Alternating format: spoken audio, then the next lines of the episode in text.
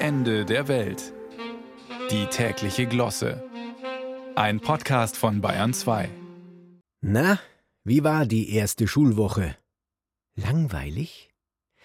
Das könnte an der Lehrerin gelegen haben. Oder am Lehrer. Dass da ein direkter Zusammenhang existiert, das habe ich schon während meiner Schulzeit vermutet. Aber jetzt liegt endlich der wissenschaftliche Beweis vor. Schüler sind mit einer höheren Wahrscheinlichkeit im Unterricht gelangweilt, wenn sie den Eindruck haben, dass auch die Lehrkraft gelangweilt ist. Wow! Für diese bahnbrechende Erkenntnis haben Forscherteams aus gleich sieben Ländern Ende letzter Woche völlig zu Recht den Nobelpreis erhalten. Keinen echten Nobelpreis natürlich, sondern einen Ig-Nobelpreis, eine Scherzauszeichnung, die ihren Namen dem englischen Wort ignoble, unwürdig verdankt. So unwürdig ist der Spaßpreis aber gar nicht. Er soll uns gleichermaßen zum Lachen und zum Denken anregen. Und es gibt ihn sogar in der ehrwürdigen Kategorie Literatur. Literatur. Literatur. Literatur. Nein, Sie haben keine Empfangsstörung.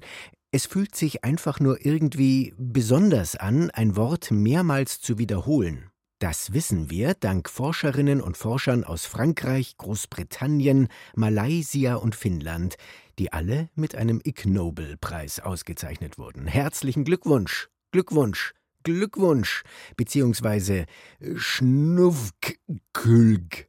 Das war rückwärts.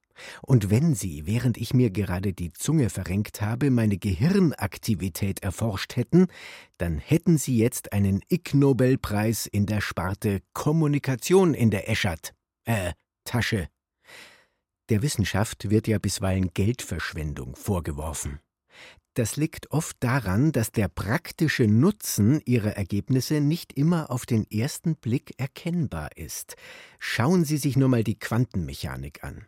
Wer glaubt, die Quantentheorie verstanden zu haben, hat sie nicht verstanden, soll der amerikanische Physiker Richard Feynman einmal zugegeben haben. Aber ohne Quantentheorie gäbe es keinen Computer, auf dem ich diese Zeilen tippen könnte. Seien Sie deshalb zuversichtlich. Eines Tages werden wir die Erkenntnis, dass der Mensch in etwa gleich viele Haare in beiden Nasenlöchern hat, zu schätzen wissen. Gut, dass Wissenschaftler aus den USA, Kanada, dem Iran und Vietnam in dieser haarigen Angelegenheit den richtigen Riecher hatten. Es sind übrigens 110 bis 120 Haare pro Loch.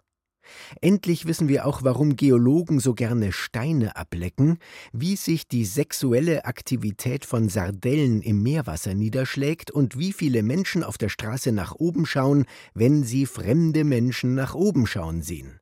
Ich würde sagen, Tetsyrek tfnukuts id rüftnis riv.